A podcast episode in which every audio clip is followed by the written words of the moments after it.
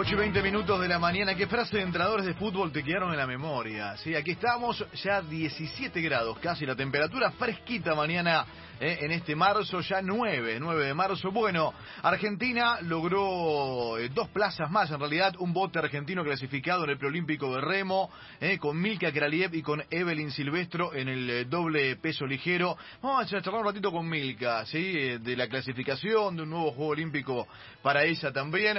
Bueno, Milka, un placer saludarte. Acá estamos con Claudia Villapun, Sofi Martínez, Nico Jase. Soy Gustavo Kufner. ¿Cómo estás, Milka? Buen día. Hola chicos, buen día, ¿cómo andan? Bien, bien, muy bien. Bueno, felicitaciones por un nuevo Juego Olímpico primero. Bueno, muchísimas gracias. Gracias. Bueno, ¿cómo? ya. Sí, tal cual, tal cual. Tercer Juego Olímpico con todo lo que esto, lo que esto significa. Bueno, ¿cómo fue el preolímpico, digo, en medio de todo esto, no? Eh, digo, la, la, pandemia que continúa, las actividades que fueron de a poco también volviendo a, a, estar en preparación, se pudo hacer el preolímpico. ¿Cómo fue la competencia para poder llegar a los Juegos, Milka? Eh, bueno, empezamos el, el año así con un poquito más de incertidumbre porque sea, el preolímpico se confirmó en diciembre, o sea, a fines de diciembre, no estaba confirmado, o sea, porque iba a ser a fines de enero y, y, después se aplazó y fue en esta fecha, pero nada, o sea, fue raro, distinto, como, como todo lo que viene pasando. Eh, eh, teníamos, o sea, las regatas empezaron el jueves y terminaba el sábado, pero Brasil justo esa semana empezó con un incremento en los casos fuera de serie y fueron limitando cada vez más cosas. Si bien nosotros, o sea, la organización preparó y estábamos en una burbuja, todos los países en un mismo hotel, todos en habitaciones separadas, horario para, para ir a la pista, para volver, para almorzar podías llevarte si querías el almuerzo al cuarto para no compartir con para no compartir con tanta gente o con gente no eh, y de repente hubo tantas limitaciones que no o sea nosotros teníamos que terminar el sábado y nos, o sea, nos pasaron la regata al viernes a las finales las regatas de remo son durísimas y hubo gente que tuvo que correr en el mismo día a la mañana y a la tarde y obviamente te cambia, te cambia la planificación, pero o la la idea que vos tenías o la mente que preparás para una cosa, pero no, tenés que adaptarte, como todos. Milka, ¿cómo estás? Buen día, te saluda Claudia.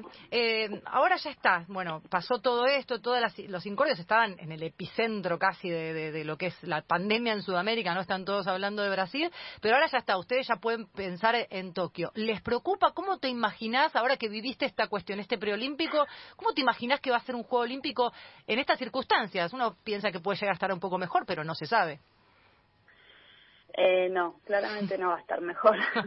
eh, o sea, eh, o sea, sí quizás la situación, eh, o no, o sea, seamos positivos de que sí puede llegar a estar mejor, eh, por ya el tema de que mucha gente se va, se va, va a estar vacunada, o más gente va a estar vacunada, pero como existen nuevas cepas y todo eso, la verdad que no, no sabemos. Eh, va a ser raro, sí, porque lo que ya lo vivimos un poco, una previa en esto, o sea, nosotros todos los días tenemos que seguir llenando eh, un cuestionario de síntomas hasta y era como una prueba piloto para eventos así quizás un poco más masivos eh, deportivos, ¿no? O sea, que estuvimos todos en un mismo lugar, en una misma, eh, o sea, en un mismo hotel, eh, va a ser diferente. O sea, lo que lo bueno que en un juego olímpico es que vos podés interactuar con todos los mejores deportistas del mundo y no te sentís un bicho raro, uno ya estás a la par. O sea, vos te puedes bajar, sentar a comer en la misma mesa con claro. el que se te ocurra y puedes charlar y puedes estar y puedes compartir. Y sos uno más, o sea, somos todos iguales, o sea, todos hacemos alto rendimiento, cada uno tiene su éxito o su oro, pero en definitiva estamos todos la mm. misma. Y eso es la esencia de los juegos. Claro. No va a estar. Milka, eh, ¿cómo arranca ahora la preparación hacia el Juego Olímpico? ¿tenés un, tiempo, unas semanas de vacaciones antes de la preparación más exigente o directamente ya estás metida pensando en lo que viene y cuántas horas pasás adentro del agua, en el gimnasio? ¿Cómo es tu día a día? Eh, bueno, sí, nosotros ahora al volver y más de Brasil tenemos 10 días de, de cuarentena, o sea, de aislamiento. Eh, y no, o sea, podemos ir a entrenar, o sea, seguimos entrenando, pero más eh, al aire libre, bici, correr, o sea, como para mantener y también despejar un poquito la, la cabeza de lo que es el estar todo el día ahí pensando solamente en clasificar, que fue hasta la semana pasada, que era 24 horas pensar en eso.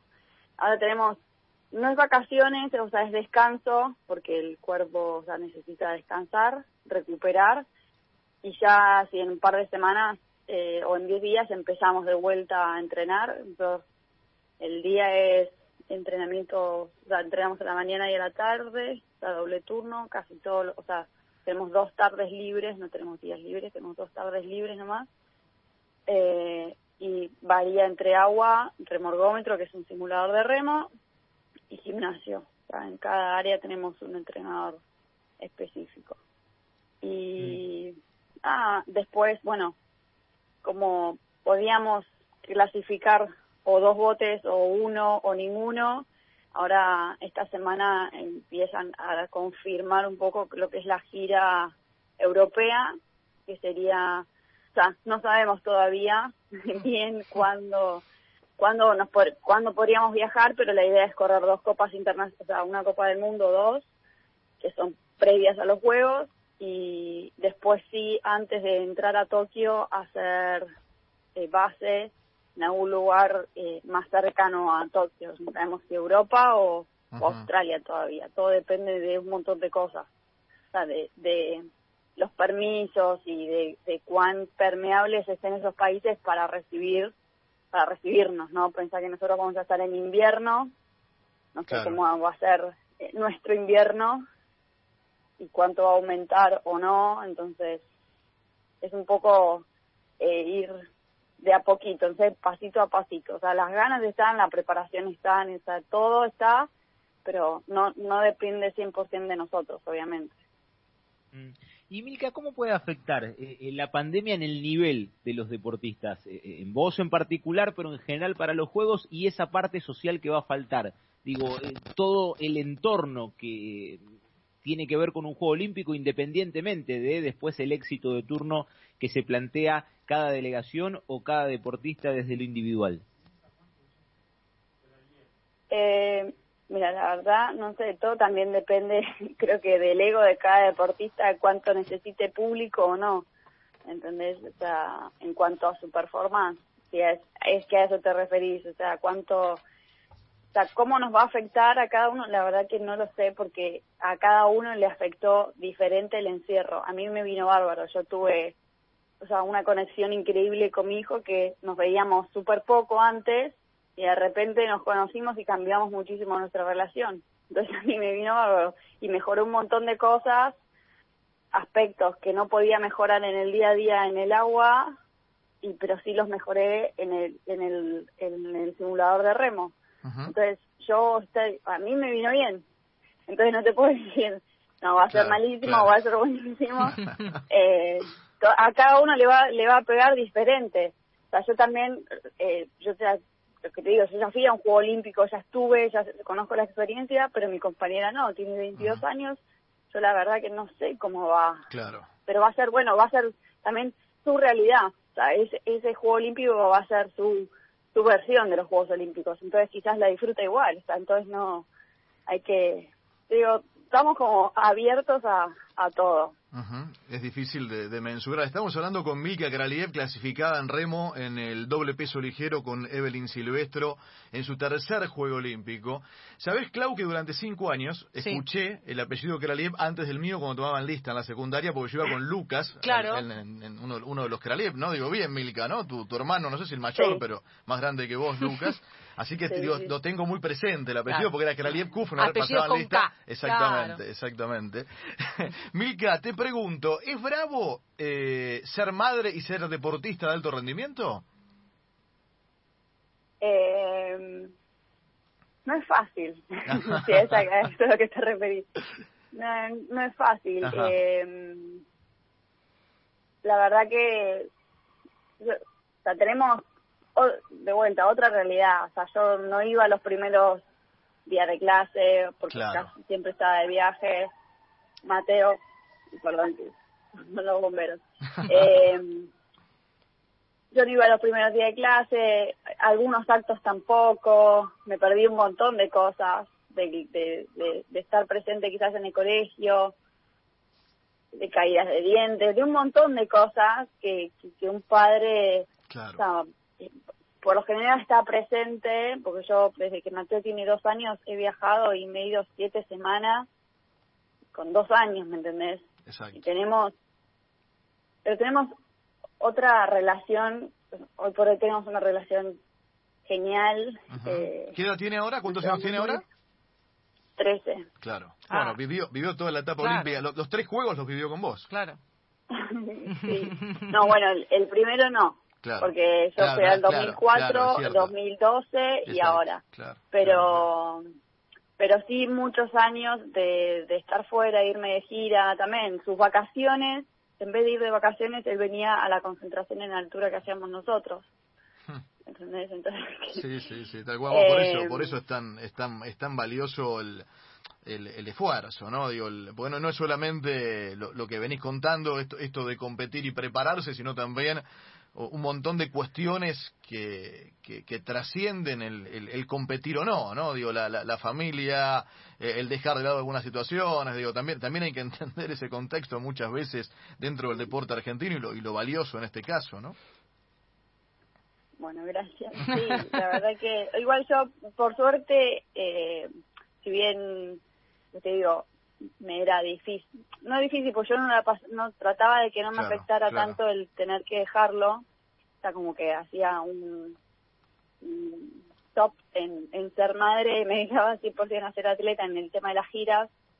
Tuve un, un equipo gigante que es toda mi familia, mi mamá, mis hermanos, o sea, mis todos, todos que lo cuidaban como si fuera de cristal más o menos, cuando yo me iba lo, lo, lo mimaban, lo malcriaban, entonces Mateo quizás no sintió esa falta, porque aparte el papá también vive afuera, entonces era como que de repente estaba ahí en un limbo, pobrecito. Pero pero la verdad que, bueno, por ahora va bien.